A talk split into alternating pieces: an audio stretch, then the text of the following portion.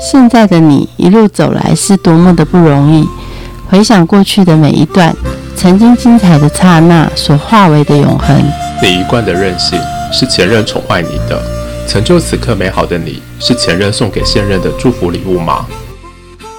欢迎收听《谁教会我的一件事》，我是贝大小姐，我是 Rico。哎，最近一堆人都在说元宇宙，元宇宙，你知道那是什么东西吗？听说那是在未来的世界，人脑会被大脑植入一个晶片，然后变成超智能的生物，他们可以在元宇宙遨游。哎，可是实际上是坐在我们自己的办公椅上，根本都没有再出去啊。那每个人的智商不就都可以被控制着吗？这样子会不会变成一大堆没有思想的机器人？你现在没。没有被植入晶片，你脑袋也是被控制着啊！一大堆假新闻，一大堆政治的宣传，你还不是一样是没有思想呢？但是元宇宙不一样了，你随时可以自己自由的想去哪里就去哪里，飞去虚拟世界，飞去外太空，去见你想见的人，而且不用植入晶片，带上 VR 的配备，随便。就像哆啦 A 梦的任意门，随便开哦。你说的是把这个眼睛遮起来这样吗？哎，对，差不多这样。蒙上眼睛不是就跟关洛音一样，也可以去任何地方见你想见的人呐。关洛音要有技术，然后元宇宙要有配备。但是呢，你把关洛音跟元宇宙弄在一起呢，实在是有够胡扯的。我还是要请外星导览员 Mark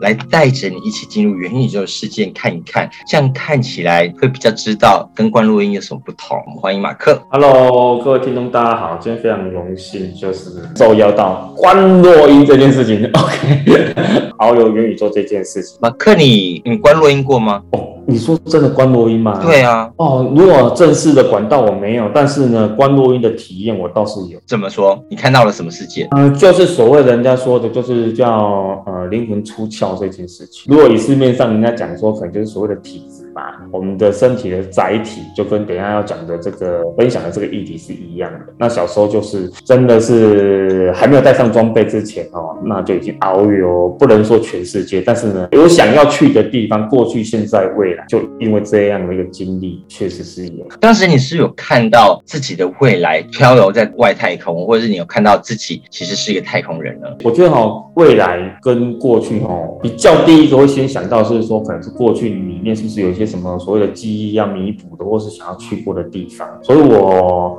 透有了这样子一个体验，多次哦，而且不是只有一次，然后就去到了一个自己，虽然那时候已经蛮小，那时候大概也差不多是在十六、十七岁，哦，很正式的十六、十七岁，但是我要再去的地方又是更超前，可能应该是在六岁吧。如果以十六岁的角度要去的地方，可能是在六岁左右。你看到什么？看到什么？其实我是带有目的的呢，因为前面有。一些前情提要，那因为自己抓到了一些要诀之后，然后自己就有设定目标，说想要去到以前自己老家没有被改造过之前，那是就是更儿时记忆了。然后我去那边就是去到呃十六岁那时候，房子还没有被改造的时候，那我就到了那个地方去。第一个要先辨别嘛，辨别说这个房子是是是以前自己。十年前的房子呢？我又想找的东西，比如说我要去那个地方看，现在呃那一年是哪一年？所以我就也意外的看到了那种小时候不知道大家有没有呃印象哦，用诗的日历那一种很复古的那一种。那我很确定，如果看到一个时间，那我就很确定说，原来我到了那个时间点。哇，哪一个时间点？回到过去耶？那个时间点，其实对我来讲哦，就是我觉得我去那个时间点上，基本上已经有设定，但是我觉得其实你要很准确说我要几月。几号几日哪一个时段的话，其实我觉得这个目前来讲，在我的经验里面是没有办法，但是可以在那个很笼统的那个时段里面到了那个地方去。那现在进入元宇宙世界是要怎么样进去呢？啊，元宇宙其实就更简单了，你只要有一些软体跟硬体。那硬体的部分的话就是头盔嘛，对，那软体的话就所谓的环境是网际网络这件事情。那基本上这两个配备 OK 的话，其实就可以，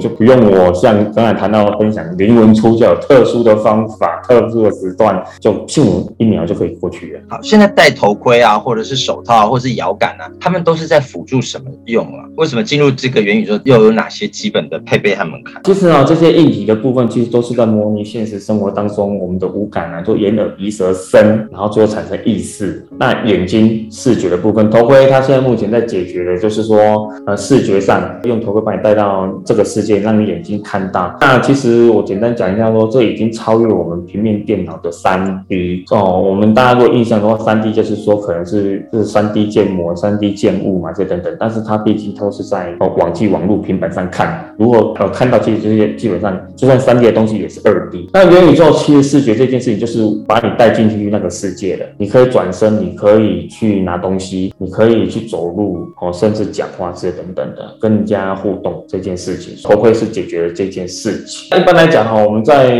如果说大家如果做点功课的话，一定在网络上或各大新闻啊，都会听到说什么 VR 啊、AR 啊、R 啊，哈，讲白点一堆 R 到底在讲什么 R 呢？那简单来说哦，就是 Free R 的话，它有一个名称哦，Free R 的部分就叫虚拟情境哦，那 AR 的话就是扩增实境，MR 的话就是我以上讲那两个混在一起。那简单一点来讲啊，讲到这些东西哦，有的没的啊，Free R Free R 的话，简单来说就是把人带到那个世界去，叫 VR。AR 的部分的话，就是把那个世界里面的资讯带到现实生活当中做整合啊，就是呈现在现实生活当中。那 AR 的话呢，就是这两个东西都混在一块这样。所以说，把人带过去叫 VR，把人带回来，把资讯带过来现实生活叫 AR。我们好像比较能够想象的是 VR，我们进入那个虚拟情境。那 AR 是什么样的运用呢？目前在台湾或全世界来看的话，其实就是政府的一些招标案，那他们会去辅导，譬如说可能比较要有价值性。譬如说像历史博物馆，哦，那都是一件事情。然后再就是说，呃，像军事或者是像医疗，像学校教学的部分好了。那很多学生其实现在都在上了一堂课，叫做自然与科学。老师如果说要让学生认识动物的话，怎么让学生认识接触呢？一般来讲，顶多了不起就是让学生在教室里面看投影电视或或大荧幕，那学生就是从这种这么平面的东西去感受。如果用了 AR 技术之后呢，就是每个学生戴的一个不算是头盔，算是眼镜的话，扩增实境的眼镜的话，动物呢就会在出现这一群学生的中间，就会直接出现。医疗的科技的部分的话，他们有他们的效益在，是因为像呃医学院的学生，其实讲白点，哪有那么多大题可以去解？怎么办？如果说可以用 AR 技术的话，所有的学生都在同一个课堂上呢，然后大家围在一起，然后呃教授就带让。大家带着眼镜，然后全部就可以在面前看到 类似的大体，然后教授就可以在这里面做一些讲解、解说的动作，也就是把张雨生带过来一起唱演唱会的那种概念。没错，我们现在都用二 D，可是进入元宇宙是三 D。那我们来解释一下你刚刚说的五感体验：视觉 OK，听觉有立体声 OK，触觉能够摸得到吗？我戴了手套之后就可以摸到那个胸罩的丝感吗？关于触觉这件事情哈？目前现有的装备来看的话，其实就说如果有体验过的话，就是戴着头盔，然后手上会拿个手把。手把其实目前来阶段来看的话，其实就是控制方向，就是你在里面的移动方向跟移动物品的部分。但是现在在国外最新的科技，其实已经进入到说所谓的叫 VR。VR 的这个手感手套，你只要穿上去，就像手套穿上去，那那个手套长得就像钢铁人的手套一样。那上面就会有感测器 sensor，譬如说你可以控制方向以外，你可以拿到东西，然后它会所谓的重力反馈，会反馈到你的你的你的身体，就会告诉你说这个东西它的重量，而还有你摸下去的质感的反馈这个动作。其实这个这个目前在国外其实是有的，对。不是很像恐怖箱吗？你戴了手套，然后呢，我在后面写程式，让你摸一条蛇，哟，都那个触感的感觉都可以。被操控哎，完全是没错，触感也被人家控制了。嗅觉呢，我没有戴上头盔，没有遮住，或者是现在要弄一个最新的口罩，戴上去之后，我就可以喷洒我口中的那种嗅觉给你闻，哈哈，这样有办法吗？我跟你这些东西哦，如果早在三个礼拜以前呢，可能我还觉得可能。很难。所以后来还真的是被我看见了，就是有其他的某某的国外的厂商，其实他们用这一块有没有在头盔上，然后可能在某个装置，就是你进入在这个元宇宙的时候，你可能拿起了一个蛋糕好了，或是你到了一个情境是哦，比如说像是身心灵之类等等的，头盔会辨别说你已经到这个地方了，然后他会传达指令说，那就从头盔里面喷洒说这个味道，比如说可能是茉莉花啊、茉莉香或者是玫瑰花香这件事情。这个装置确实是已经在研发的阶段，但还没有正式问世。那在市场上的应用，目前我所了解到的就是说，其实他们是要用来做所谓的呃芳香疗法这件事情。芳香疗法基本上都是强调天然香，大家很弃之于鼻的就是化学味。所以如果说我今天走进你的香草园，对，是它喷发出来的是一个化学香草味，就看嘛，原料如果说要用成这个天然的，那当然就是用就像天然果汁一样嘛，设备顶多就是做喷洒跟感应这个动作。刚刚说了一块蛋糕，我可以在元宇宙跟你分享同一块蛋糕吗？可以吃得到吗？味觉的部分目前还没有，因为现在空吃、空中吃、空气吃是可以的，是没错。但是味觉上这件事情，我在想啊，因为嗅觉的部分其实是已经都可以，再难都是嗅觉部分。我觉得味觉上目前我是没看见，但是它可以想象，其实它很快就会创造出来，而且讲白点，应该这个装置看起来应该会很会很北蓝吧？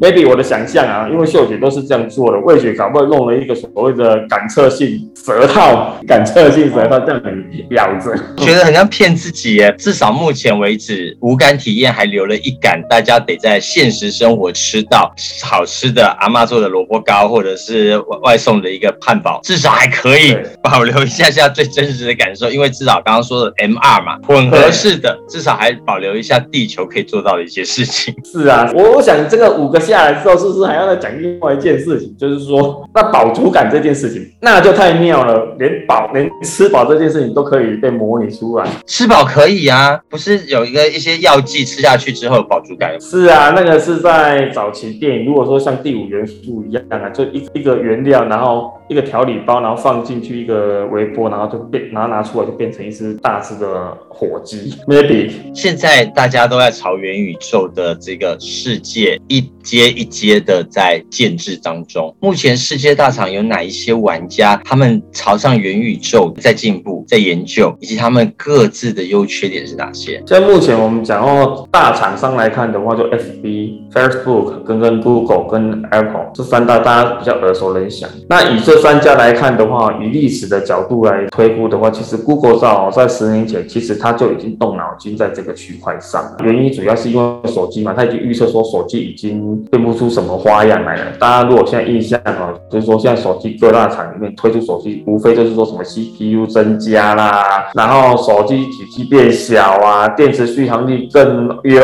啊，哦，巴拉巴这些东西，其实就是只是升级，这个不叫做所谓的创意的。Google 就已经意味到这件事情，他在十年前就发明了一只，创造了一只叫 Google Glass 的 AR 眼镜，哦，那那时候就在做。那我觉得在技术上啊，技术上的角度会去压 Google 这件事情哦，Google 毕竟它做得早嘛，而且它在创新上，我就觉得比这三家厂商来看，我觉得它是有机会的。以整个大市场在推广哦，沸沸扬扬的，应该是在讲说哦，风声比较大的是 FB 啊，FB 是去年在八九月份的时候哦，它把它最卖钱的这个公司哈的名称叫 FB 嘛，这是最全哦，号称就是说世界上最大的社群平台 FB 这一件事情，它把它改叫 Meta 这件事情，就是 Meta 其实就是元宇宙嘛，市场上就两派声音嘛，好的声音就是说它转型嘛。他自己想要去往那个世界去去发展。那另外一个反对的声音就是这个，大家都觉得说他是是用 FB 他玩不下去的。然后因为大家都知道嘛，FB 最大的营收就是广告嘛。那广告这种东西，如果在它平台多的话，其实就间接会影响它的用户的使用品质。我们很简单来看，就是说，当你的 FB 你在刷 FB 的时候，你在看你个人页面的时候，你想要看你的朋友的近况，然后你就发现他说啊，看到很多超多的广告，然后有些不优质的广告跟着你，看久了你就会烦。这就是 FB 里面它已经遇到一个很大的瓶颈。所以 Apple 的库克就是骂主克伯消遣他说啊，我们的苹果把消费者当成顾客，你们 FB 把消费者当成产品。其实哦，严格来讲，Google 跟 Apple 他们是站一派，他们是站在 AR 的一派，那 FB 自己是站在于 VR 的那一派。那 FB 我觉得它它也有它的优势点，因为它是掌握最多用户数嘛，所以它如果它推动这个 VR 市场的话，它基本盘的用户数就是它的基本点了。我觉得它也是很有机会。然后它的优劣势是什么？Apple 这个问题，这只是在讲元宇宙。我讲到手机，这五年以来，自从贾博士离开之后，我就看不到什么亮点的东西。每一年的发表会哈，它就是配的另外一个美国牌的三星啊。这样子没错啊。我就觉得 Apple 其实它从去年它就有说，它就有在开发这个 AR 跟 VR 眼镜，这两个都有了。后来一直都没，我已经等了两次的发表会，一直都没有看到这个东西出来。那说法就是 anyway 就是说什么疫情啊，延晚出来。那我是觉得是这样子啊。Apple 我我觉得第一个它的卖点，他认为他始终的这些果粉迷，所以他应该是还是是在照顾这一群啊。但是他很多东西的技术其实都他都慢人家一拍嘛。我在判断是说他可能也是在看其他两个对手他出什么菜的。那 Apple 你说有没有什么亮点？我觉得 我会去观测一件事情，它的决战点应该是它的 Apple 的 iOS iOS 的这个软体，它有没有守住这一件事情？那可还是可以带动它这个 AR 跟 VR 的这个事业。可是我觉得它会不会有一些新奇的玩家，比如说像游戏厂家啊，或者是显示卡的 NVIDIA 啊，这些会不会干掉了这些目前的三大巨头？过去我们来看一件事情呢，哈，就是说从 PC 的电脑时代跟啊数据机，然后转换成 WiFi 嘛，然后到了手机的市场一体出来之后，然后手机的三 G、四 G 到现在的五 G 嘛，哈，留到最后的哈会比较有价值，其实还是在软体这件事情上，就是里面的制作内容的部分，就元宇宙的内容，这个还是是比较会走的比较远啊。那 NVIDIA 啊，就是说我在看，其实它顾名思义，其实它也是硬体商显显卡嘛。这件事情上，它是显卡的供应商，所以我现在目前还没有看到他说他在推出内容或做平台的这个亮点。既然说到内容了，我们就来进去元宇宙遨游一下，在元宇宙可以看到哪些内容？他还是跟我们说一下，因为你是每天遨游在这里面，你都在冲虾米啊哈！你妈妈爸爸一定会觉得这个孩子你怎么都不理人，戴了头盔以后就自嗨了。请问你在嗨什么？我们此时此刻，我现在也是在元宇宙里面哦，然后用这个角度来做这个专访的。那其实说实在，就是说，呃，在娱乐上，呃，KTV 或打棒球这件事情上，哈、运动、娱乐、看电视、YouTube，甚至是说，像我在工作上，我把整个现实的电脑的所有的东西、工作内容都搬到元宇宙里面去工作。因为现在疫情嘛，你不可能说你现在想说，我想约朋友唱歌，然后十点过后，然后你就要订包厢，然后你知道我现在明年要参加这种活动，就是大家还要随中打扮，你知道吗？然后像我就不需要，像我头盔戴着，然后约一约之后，然后先开元宇宙的包厢，然后时间到的时候，大家都是上去的，不用有通勤的问题，不用揽着有 来历的问题，重点是你呃，我可能就是穿着拖鞋，然后前面放着一排咸酥鸡，然后戴着元宇宙的头盔，我就这样插着吃，然后就这样进去里面，然后里面看起来就很有身份，里面看起来就是谁谁中打扮的样子，然后在里面就可以唱歌或是玩游戏之类等等。播放的歌曲的版权有付给人家吗？这个很好，因为其实市面上有某某的厂商，他们是算算做唱片的，他们其实在工作里面有自己，他们有自己的版权，所以在这个角度上，我只是使用者，哦，已经有唱片公司跑到元宇宙去开包厢了。他们已经创造包厢平台了。那这样子，另外刚说的打棒球，所有的那个真正的棒球，不管是木做的、金属做的，通通都不用买了呢。对，我就选我要的配备，然后主球把人扣上去就好了。哦，未来元宇宙的棒球棍其实都放在车上后面而已嘛，就不用带到那个球场上了。连去球场的机会都没有，就在家里面穿着拖鞋就打棒球了。金融上的话，是目前大家在新闻上哦比较常看见的啦，就是说以太币啊，哦这一些币别哈，那大家就是说这个比较属于像在炒货币这件事情。好一阵子就是说什么挖矿机啊，大家都是淘金梦这件事情。这一阵子其实哈又再次炒了一次。NFT 这件事情，就是所谓的啊、我们讲前面叫同质化代币嘛，那后面讲的这个叫数位资产。那 NFT 其实就是说它是虚拟，算是虚拟商品嘛，或虚拟艺艺术品。但是这个东西虚拟的东西出来，譬如说我假设我周杰伦好了，我在这一场演唱会里面我发了一百个这个虚拟的数位资产哦，就虚拟产品啊，我就让网友去自己去标价格，然后这一百个卖完就没有了哦，所以变成说。它就是有一定的数量哦，一定的价值哦，加上名气，然后呢，要买的这些人就用货币的方式，就是以太币也好，或比特币也好下去去买卖哦，那这个就是会牵涉到金融这个区块。目前其实，在市面上哦，就是我们常看见的，我们常听见都会。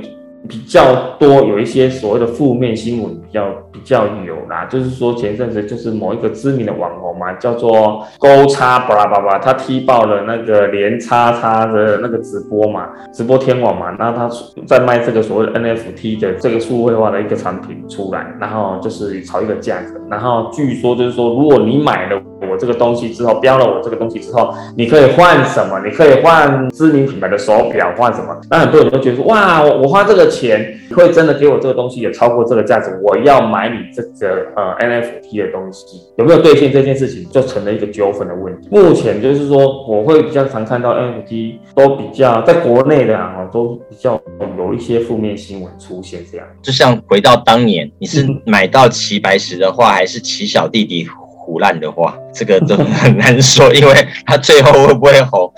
这个艺术品会不会增值，真的都很看未来的发展。是的，是的。如果说虚拟既然是一个大空间，是一个手，为什么有人在那边抢买地皮啊？它就跟地球不一样啦，地球的地皮是有限的，虚拟的地皮有限吗？干嘛炒那么高？哦，这个其实就是讲的是价值嘛。价值其实你可以在元宇宙的某百呃某几亿的一个地方里面去买到一块又大又好又大又大的地，但是为什么那一块地没有价值？我们打个比方好了，今天周杰伦在另外一个区块里面，然后买了一个很小的地。然后那因为周杰伦在那边，然后他就办了一个活动，办了演唱会，大家都知道嘛。你想要住在周杰伦的隔壁，还是要住在一个阿猫阿狗的隔壁？No No，不是一按键我就飞过去的嘛？呃，基本上你戴上头盔，你就可以去那个地方，你就可以去当周杰伦的元宇宙邻居。如果你抢得到地的话，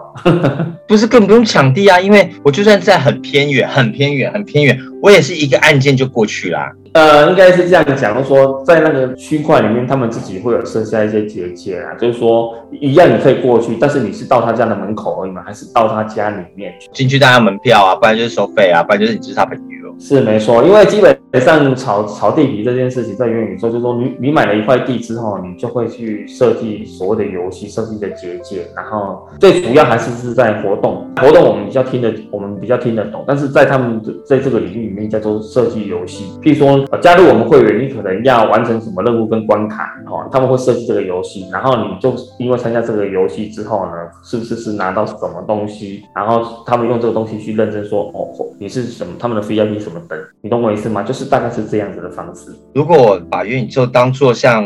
AR 扩充啊、VR 扩充，我还可以学习耶。好，那教育有什么样的运用方式呢？其实最主要还是在人才培育跟这个知识内容的部分啊。同学在教室里面去学的野外啊，野外的这些动物或者是自然生态这些的话，仅致就是是在这一个课本上，或是是在这一个平板上面，或是在电视上面而已。所以啊，要身临其境哦，就是说人人在学习最好的方式就是说用五感下去去运用嘛，让你身临其境，耳朵听到，眼睛看见，手又可以摸到这件事情有没有？然后又可以在里面。一起讨论的时候，其实这样的学生他们在学习的速度其实是更快的，而且记忆上也会比较牢，之类等等。所以其实在这几年，政府其实很多预算拨出来再去做竞标，针对 VR 或 AR 的话，其实针对于教育这一块里面是有一个很庞大的一个预算金在那个地方。哇，那历史不是要改写了？孔老夫子就不止七十二个弟子了，你随时可以穿着古装，然后跪在那边听《论语》了。是啊，是啊，我们搞不好进去之后就看到孔老夫子在里面的。这样子哇，好酷哦！我们随时可以今天是穿越各个的学说，然后去听一个亚里士多德在广场公购，也可以跑到孟子那边去听他大批那个当时的政治的时事，搞不好也可以叫孟子来批一下科批，搞不好他也很愿意哦。就是你你想得到的，可以创造的什么样的主题，你想要见到怎样子的人，其实你就可以到那个地方去，然后直接进行的互动。再来呢，如果有些互动是我们非常在意的，叫做防灾演习，刚刚的手套啊，可以比拟模拟，然后眼睛可以看到这些很真实的状况，所以我们就算在一个很舒适的环境，也可以感受到极冷极热的那种海啸的震动啊，最后其实都不会死。是啊，这个真实的地震来了，不就像狼来了一样吗？因为你。戴了手套，然后真实已经正在地球正在地震。他说：“哎呀，其实是手套吧，就不用躲了。”就发现是不是就嗝屁了呢？这个哦，这个其实在在某某的厂商里面哈，因为我在前三年在的一个示范厂里面啊，在南部啦，哈，在南部有一个叫呃 Fireland 的，它是应该是目前台湾算是 VR 体验场或元宇宙体验的最大厂的。然后其实像你刚才谈到说，它是这个做一些防晒演练的动作，像我们举例好了，在现场里面我们做到什么？我们做到所谓的云霄飞车椅，戴上头盔之后，其实你就是坐上云霄飞车，但是你身体不会动啊，你不会动啊，那我的椅子呢会跟着你的头盔里面的内容哦，就向左它就向左，向右就向右，要翻转就翻转，所以是完全的就是模拟你在里面的一个整个状况。像刚才谈到说，像军事也好，其实就呃可以分享一件事情，就是说现在军事大家很多学生嘛，空军。OK，实习生好了，他们其实就是现在都有模拟舱嘛，但模拟舱就就那几部而已。那如果我有一千个学生，我有一百个学生，不就要排队，不要排到民国几年了？现在他们做法就是说，如果用了这个 VR 头盔的部分的话，其实他们进去就等于是进入一比一的模拟舱，可以去做训练的动作，甚至在里面就可以做检定考。这样的话就不会受限说现实的模拟舱不足的这件这个问题了。哇，太酷了！这么多热热闹闹的东西。那马克，你最常去的是哪一个地方呢？呃，在元宇宙里面，我自己有建造一些私人的啊小豪宅，就是你知道 village 的那种呃 village 的那种方式，然后就会坐在，比如说坐在房子的前面，然后前面就是湖是海，然后就静静的坐在那边，然后甚至是多少海，甚至都是夕阳西下，然后海鸥在我的面前在那啊啊啊这种感觉，有时候就很安静的坐在那边，得到一些所谓的心灵释放。天哪，你在元宇宙已经有一个这样的 resort 了。是啊，是啊。好，那我要住隔壁，去你家去跑看一下海就好了。但刚刚所说的元宇宙的美好，元宇宙有没有一些地雷区啊？我们进入元宇宙的时候，都是用虚拟人物进去的。那虚拟人物，我在你家抢东西，我在你家搞治安、偷东西，其实都不知道是谁吗？是真的是这样吗？以现在来看的话，基本上如果上去的话，基本上是真的没有啦，因为就会涉及到，因为每个人上去之后都有一个各种的不同的房间，不同的虽然。但是它叫元宇宙，但是它有很，它是很多个房间，很多个的世界去组合起来的，所以就会。有不同的，你可能有些人，有些人就不同，他可能不用现实生活当中的脸，他可能用其他人的脸，然后上线这样，甚至他连名称都打的不是他本名，这件事情确实是有这件事情会发生。IP 位置也找不到他吗？一个人上去不是都有一个最可以让资讯警察追踪到的任何的足迹吗？基本上是是可以啦，这个就涉及到另外一个治安的一个专业嘛啊，那我相信可以的。的论点在说，因为他毕竟他要上所以它一定会有一些什么网卡这等等的，好，硬体上面有一些序号这些这个是呃，治安警察应该他们都比较熟的领域。在现实生活当中，刚刚所说的脸书已经帮大家带到一个把全球治安、隐私这些等等的议题浮现到台面了。目前。无解，在元宇宙的世界里面有解方吗？其实现在目前来看的话，就是说，我认为其实它有一点距离，但是呢，我们讲呃最几项关键性动作啊，比如说像交易跟买卖这件事情啊，这个区块其实基本上是没有什么太大问题。如果你要买东西，因为你要买东西，你必须前置作业，比如说你可能有钱包的认证，那钱包认证你要付钱，这个钱包是实名制的。说要犯罪的话，比如说买卖东西或交易的这个部分的话，其实都是有迹可循。我们曾经历经了很很多很多次的什么经济泡沫化、大康泡沫化，上面都都会泡沫化。元宇宙一隐一估会不会泡沫化啊？泡沫化。这件事情，我们先回到它最基本的点，就是说它有一个基本的水位啦。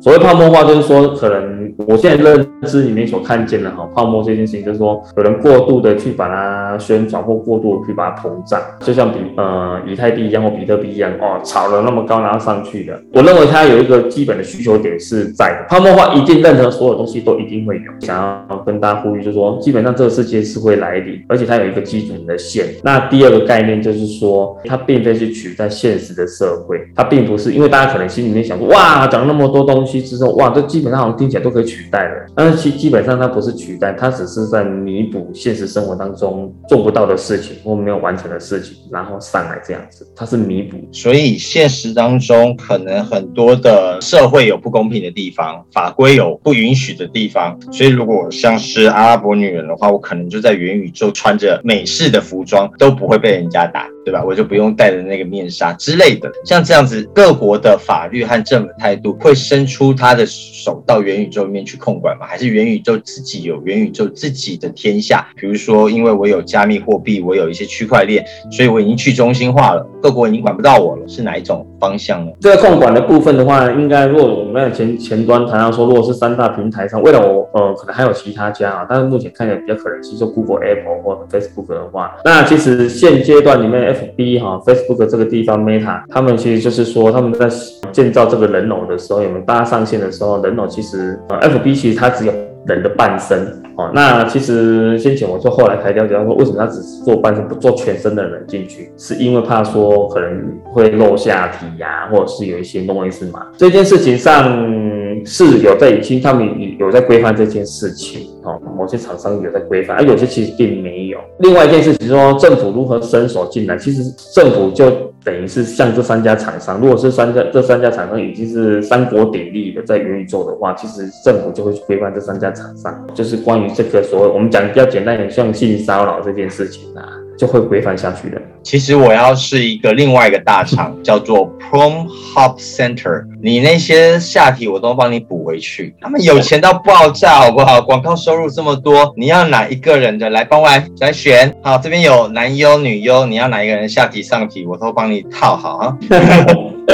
跟你选棒球棒是一样的道理，有没有？我们都把它切换晚上十二点的频道来讲这件事情呢。其实 VR 这件事情，其实一开始的时候最赚钱、超级赚钱就是那个产业，从那个产业开始的嘛。因为我跟你远距离恋爱，我没有办法碰到你，可是我们戴了手套之后，哦，Darling，我能感受到你的热情，对不对？我能感受到你的温度。还是你还是第一人称的男男优的男主角哎。对啊，你觉得我很丑没关系，你可以帮我来换哈。这边有日本的。这边有欧美的，你看换哪一个你自己高兴，对不对？对我来说，有些东西虽然是可能我们在外面世界觉得它是很低阶、很。很基本的东西，但是很多东西创意都是从这个产业出来。遨游元宇宙的马克，当一个外星的导览员，你觉得元宇宙教会你什么一件事？他教我其实是看懂人类最基本的，哪他需求点不能被满足的是哪一些啦。那其实哈，从这角度里面，我们在团队里面哈，其实我们在研究是消费者市场，就是说。体感的这些人，我们看到那个 Maslow 的理论有没有？就人类最基本的需求，其实有呃，我印象中有五大层，然后最低阶的那一层其实就是所谓的吃喝拉撒嘛，就是性欲啊或吃饭这些东西。但是哦，我发现其实这些人会进入到这个世界里面来，其实他们要弥补是比较上面那一层，比较高层次的，比如说精神，就是在精神领域这一个部分，他希望可以得被得到尊重。然后呢，还有就是所谓的这个安全感这件事情，最主要都是在这个层面上呢，对。那现实生活当中，我们举例看哦，现在有些电竞的选手有没有？他可能在现实生活当中，他可能只是一个看起来是一个小屁孩而已。人家看到说你就是个小屁孩，那你打游戏这件事情，就是好感觉好像不是很正经。这些所谓的小屁孩，其实在我前几年在这个电竞选手里面，我看哦，其实这些小屁孩在这个电竞的圈子里面，也类似像元宇宙圈子里面，其实他们里面是非常有身份、非常崇高的。他们薪水在上面薪水是破七万、五万都有。对，而且他们已经变成了国际型的竞赛。选手，电竞选手，为什么他现实生活当中不能得到满足？他到网络上，他在元宇宙里面得到这些所谓他的看到他的能力，哈，然后在里面表现自己。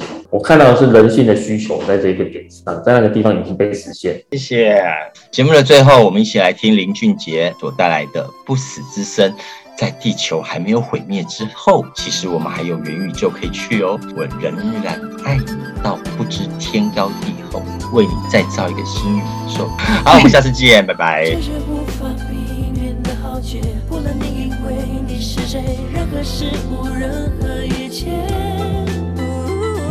亲爱的，别难过，只要紧紧握着我的手。